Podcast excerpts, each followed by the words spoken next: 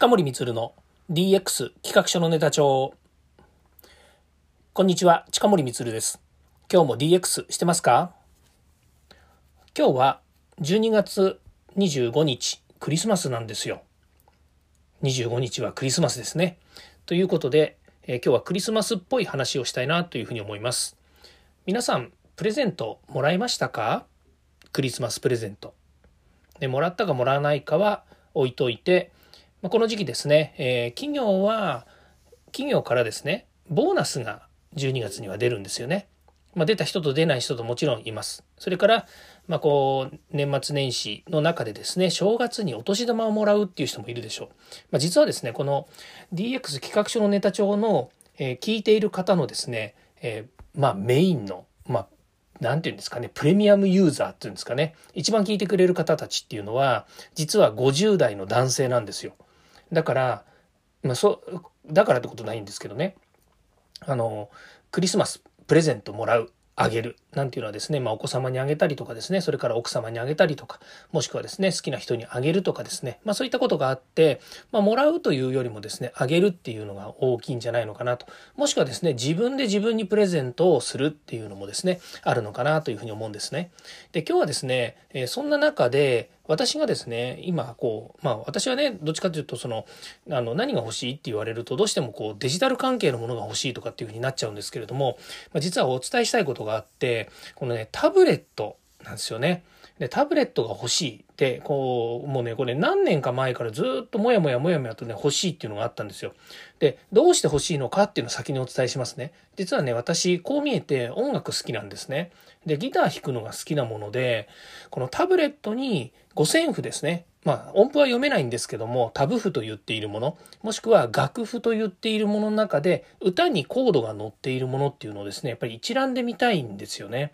で、これがね、スマートフォンっていうのは自分では持ってるわけです。それからパソコンっていうのも持ってるわけなんですけれども、やっぱりこう、いろんなところに移動しながら、このタブレットをですね、持っていって、で、楽譜を見たい。で、しかも一覧性があるように、一覧性って視認性の話ですね。あの、大きく表示したいってなるとですね、やっぱり大きなタブレットが欲しいんですよ。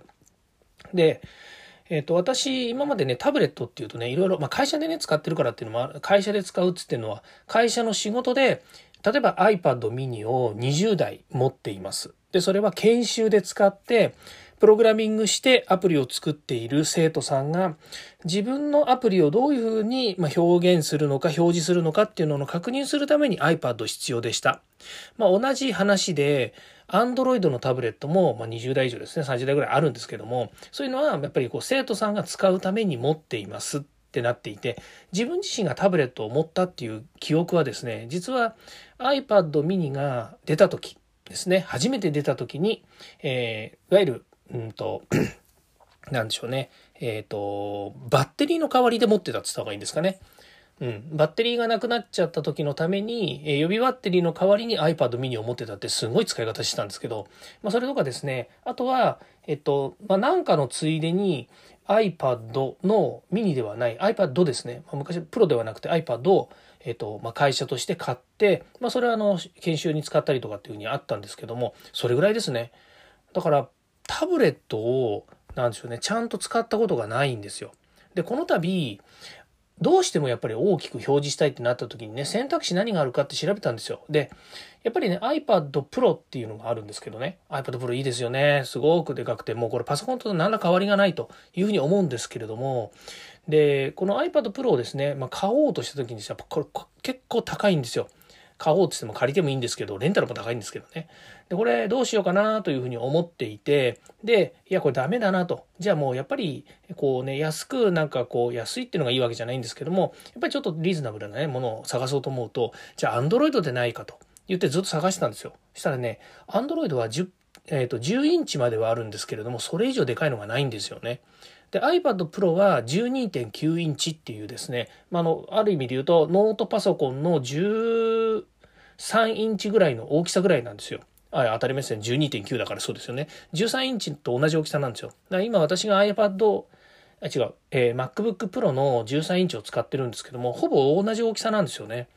でこれはね視認性が高い。表示がよくできてできるのでやっぱそう欲しいなとずっと思ってたんですよね。で持ってる人に聞いたらいいですよと。すごい、えー、あのやっぱりこうね大きくて本当に重ささえ重さと大きささえ気にならなければいいですよっていうふうに言われたんでこの度ですね実は買ったんですよ。まあ、買ったといってもね、中古品を買ったんですね。今ね、中古品もね、結構ね、品質のいいものいっぱいあるんですよね。リサイクル品というふうに言わないし、iPad、いわゆる Apple のストアの中でも、そういった再利用のための製品が売ってるぐらいで、すんごい安くなってるんですよね。まあ、半額以下ぐらいで買えるんですね。ということもあって、私も買おうということでですね、実は買いました。で、今、設定をしてるんですけど、まあ、うちはね、あの、えっと、家庭で、えー、子供たちと妻と、それから私と、えー、みんなのスケジュールをですね、今、紙に書いてカレンダーに貼ってあるんですけども、で、それをですね、iPad で、まあ、表示することによってですね、その紙の、まあ、カレンダーっていうものを廃止して、まあ、いわゆる、えっ、と、みんな、それぞれ個人が、まあ、iPhone みんな使ってるので、えー、みんながこうか、スケジュールを自分で入れると、みんなのこう画面、まあ、みんなのね、共通の画面、まあ、いわゆるリビングに置いてある iPad Pro の画面に全員の分が、あの、カレカレンダーとかスケジュールが表示されると。まあ、もちろんね、あの、その、知られたいスケジュールと知り知られたくないスケジュールがあると思うので各個人が自分のスケジュールを管理するんだけど、まあ、ファミリーに対して表示するカレンダーっていうのを入れれば、まあ、実際にそのカレンダーがですね全部集まって4人分のがですね、まあ、こう表示されるというものにしたいなというふうに思っていて、まあえー、大きめのですねこうディスプレイが欲しいというふうに思っていて、まあ、それが結果的に言うと iPad Pro になって、で、自分でもその iPad Pro で、えっ、ー、と、本を読んだりとか、それから先ほど言いました、その楽譜をね、表示したいというような形に使いたいというふうになるわけですよね。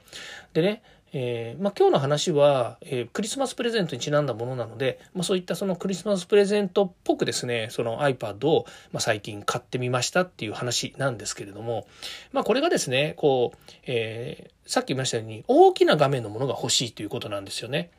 でね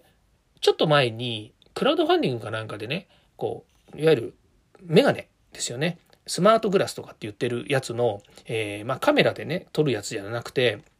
あの、えメガネのところにですね、画面が表示されるっていうのがあるんですけれども、それがですね、120インチぐらいの大きさにのものが見えてる状態の、え、メガネっていうのが今度発売されるらしいんです。これあの、クラウドファンディングって、ね、あの、いわゆるみんなでお金出して、最初にお金出してね。で、えっ、ー、と、いいものができたら安く買えますよっていうような、そういう仕組みなんですけれども、まあ、今更ね、私が説明するまでもないし、もっと表現よくですね、説明していただいてる方っていうのはいっぱいいると思うんですけれども、まあ、そのクラウドファンディングにその120インチ相当でメガネで見れるものがあるっていうのがあったんですよね。え、何よそれと思ったんですけどね。もうこれ考えていくとね、どういうことが起こるかっていうと、まあ、えっ、ー、と、ノートパソコンとかね、タブレットとかで今画面見てやってるわけですよね。で私の今の、ね、仕事の環境だって、えー、ノートパソコンとは別にサブモニターを一つ用意して、そのサブモニターに、えー、まあね、えっ、と、例えば、えっ、と、ウィンドウを何個かこう立ち上げて、で、仕事をしてるっていうふうにしてるんですね。まあ、ある意味視認性がたくさんある方が、えの、何ちゅうの、仕事の仕方として、私の仕事のした仕方としては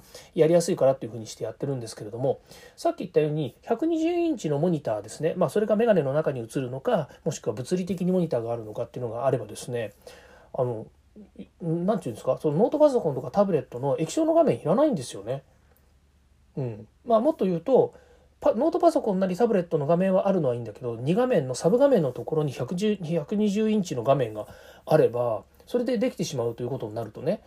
あの何でしょうねもう全然違う環境で仕事ができるようになるということなんですよ。まあ、もっと言うとタブレットもいらない可能性があります。いわゆるノート PC もいらなくてスマートフォンの画面さえあれば120インチのとこにね表示してまあそれだとね、えー、マルチ画面にはならないのでもしかするとポータブルなあのパソコンがあった方がいい。まあ、なんだったらラズベリーパイとかね、まあ、そういうちっちゃなあの、まあ、いわゆる、うんと、何でしょうマルチマルチデバイスじゃねえや、えっ、ー、とシングルボードコンピューターみたいなものでね。であのスマホで、まあ、スマホじゃない Bluetooth とかねスマホまあ分かんないですけど通信規格でその120インチの画面のところに飛ばしてその画面でですねいくつかのウィンドウを立ち上げて仕事をすると。で、えー、Bluetooth でつないだキーボードやえー、まあ、マウス付きのキーボードとかね、それから、何でしょうね、えっ、ー、と、スマートデバイス付きのキーボードみたいなものをですね、こう、使えばですね、スマートフォンとキーボードとそのメガネさえあれば、どこでも仕事ができるっていう環境になるわけですよね。いや、これはね、面白い DX だなというふうに思ってですね、考えてて、えー、まあ結論から言うと何が言いたいかというとですねあの自分はあの今今ある、まあ、今現存するですねガジェットとかテクノロジーを使ってですね自分の周りのものをこうどんどんどんどん快適にしようと思って、まあ、いわゆるその知見をですね世の中にある知見を借りてテクノロジーやデバイスっていうものをですね自分の中に取り込んで仕事のしやすくしたりとかそれから自分のプライベートを豊かにしようと思ってやってるわけなんですけれども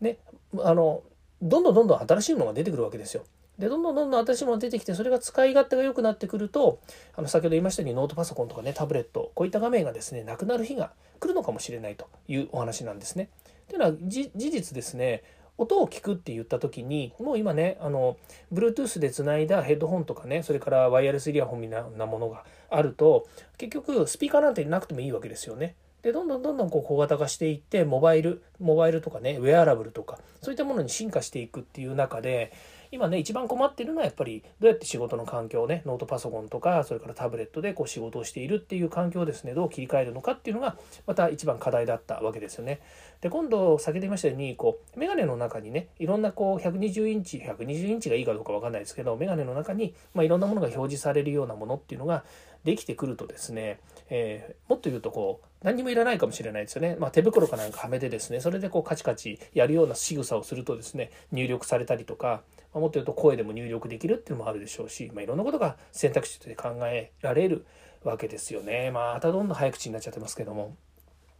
まあ、そういうことでですね、まあ、これはあの、えー、クリスマスプレゼントとしてですね、えー、自分自身にどんどん投資をしてですね、で、どんどん使い勝手や、まあ、いいとこ悪いとこ、それから、えー、新しいものを試していくっていうことでですね、また新しい世界が生まれるのかなというふうに思います。あ、そうそう、さっきの120インチの話とは別にね、あの、えメタっていうね、あの、Facebook がメタというですね、えなね、メタバースの方にあの移行してるっていう話がありますけれども、まあ、メタバースの中でねこう仕事ができるとなるとマルチ画面がメタバースの中にどんどん現れるようになるとね、まあ、逆に言うと今度、えーなんですよウェアラブルデバイスの中での VR ガジェットっていうんですかねこうメガネ型のものああいったものでその中でこう没入して仕事ができるっていうふうになるとまたこれはこれでですねまた新しいことが始まるのかなというふうに思います。まあ、この辺のメタバースとかですね、それから VR、AR の世界っていうのは、あの、どちらかというとやっぱりエンタメから、エンタメの方が先に、えー、行ってますよね。ですから買い物とかね、あのそういう、まあ、購買とかそういったものもエンタメ要素が強くなってくるのかなというふうに思っていて、